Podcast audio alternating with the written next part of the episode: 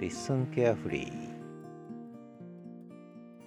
えー、 LISTEN carefree ですね。9月22日の配信を忘れてました、えー、気がつけば23日になってましたね。でなんで忘れちゃったかなっていうのにはちょっと理由がありますね、えー、この LISTEN carefree は2日にいっぺんね、えー、隔日でえ、の日記ということなんですがなぜか忘れてしまったと。ね、えー、今見てびっくりしたんですけども。で忘れた理由。一つは昨日 LISTEN carefree ちょっとこれまで日付でやってたんですよ。で,、えー、で日付だとでタイトルが全部 LISTEN carefree になってあと日付しかないんですよねタイトルに。そうすると中身がわからない。でこれねあの見てる人も聞いてる人も分かんないと思うんですが、えー、私本人が分からないとあれあの話どこでしたかなと思った時にまあリスンは検索機能あるにしてもいちいちそれ検索してるわけにもいかないのででむしろやっぱりタイトルに少し内容入れとかないと自分が困るということに気づいたんですね。でそれで昨日せっせとえこれまで24回これが25回目の配信になるんですけど24個分中身を見ながら、えー、タイトルを全部つけたんですね、えー、24個。でそのタイトルをつけたらもうやった気になっちゃったと。えー、配信した気になっちゃったということでで昨日忘れちゃったんですねこれね。リスンケアフリーの更新を忘れてしまったと。非常にこうちょっと不覚ですね、えー、不覚なので、えー、ちょっと公開予約で日付を前に戻してね、えー、あたかも9月22日に公開したかのように、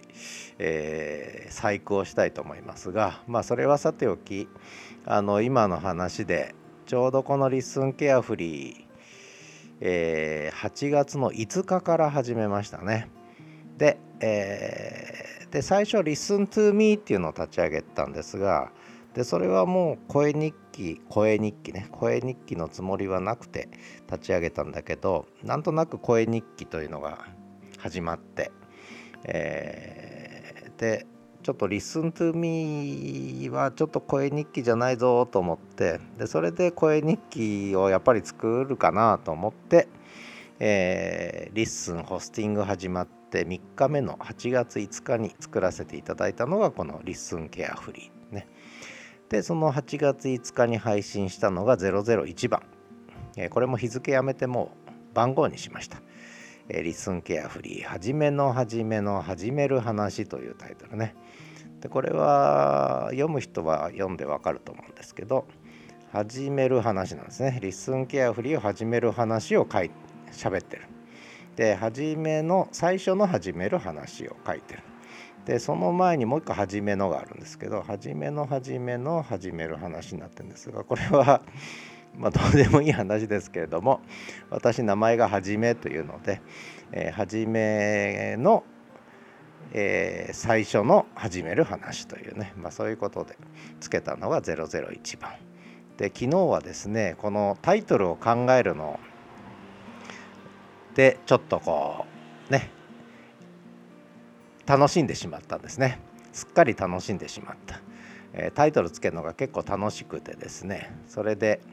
えー、リスンケアフリーの24個分のタイトル付けをねえー、一人楽しんでやってたわけですね。でそれをやってたらもうリスンケアフリーをやった気になっちゃったという機能はね、えー、そういうことですね。あれだけどこれ一昨日やったのかな、まあ、とにかく分かんないとにかくそれでやった気になってて、えー、で見てみたらあ22日やってないぞと。やっぱ日記はサボっちゃいけないんでね、えー、これはもう2日にいっぺんやると決めた以上やっぱり2日にいっぺん更新した方がいいだろうと。いうそういうふうに思って今、えー、収録してるわけですね。ただいま9月23日のもう夕方近くなってます、えー、これから東一郎くんのお散歩に行くんですけどもお散歩行く前にまあ収録しちゃおうということですね。というのも今日の夜は「えー、始めるラジオキャンパスサンデー」の収録をねちょっとしたいなと思ってるのとあと女子バレー5連勝しかも1セットも落としてない。そして今日は、えー、1位で並んでる、ね、トルコとの戦い。そして明日はブラジルということでブラジルだったかな、うん、ということでちょっとね、えー、バレーを見なきゃいけない夜ね。そうすると時間がないと。いうことで、えー、お散歩行く前にこのリスンケアフリーの、えー、9月22日分の配信をしてしまおうということで、えー、話してる内容はといえばリスンケアフリーにタイトルつけたよって過去24回分タイトルつけたよっていうのが、まあ、メインの内容ですね。で、えー、それだけじゃ面白くないのであとはまあ日記ですのでね、えー、ここ2日間というか20日からですね20日から22日までにあったことをちょっとやっぱりね振り返った方がいいと思っててで20日にあったことといえば、えー、20日は水曜日だったのでねあのー、始めるラジオキャンパスのウェンズデイを更新してそれから映画。ねこれ意外とね映画の番組で2本目の映画を紹介したんです。で1本目が深津絵里さんとうちの西洋さんの出てる「春」という映画で2本目が、えー、本木正弘さんの出てる「遊びの時間は終わらない」っていう。で私としてはこの「遊びの時間は終わらない」の方がきっと聞いてもらえると思ってたのになぜか、え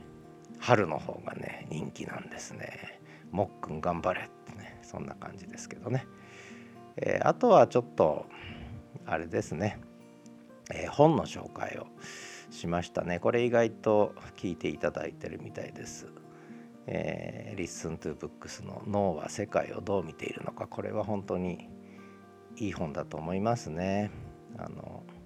うんまあ、少しちょっと脳科学をある程度かじってないとちょっとスッとは理解できないと思うんですけどこれはもう必然的にここに至るだろうっていうぐらいの本ですね。まああの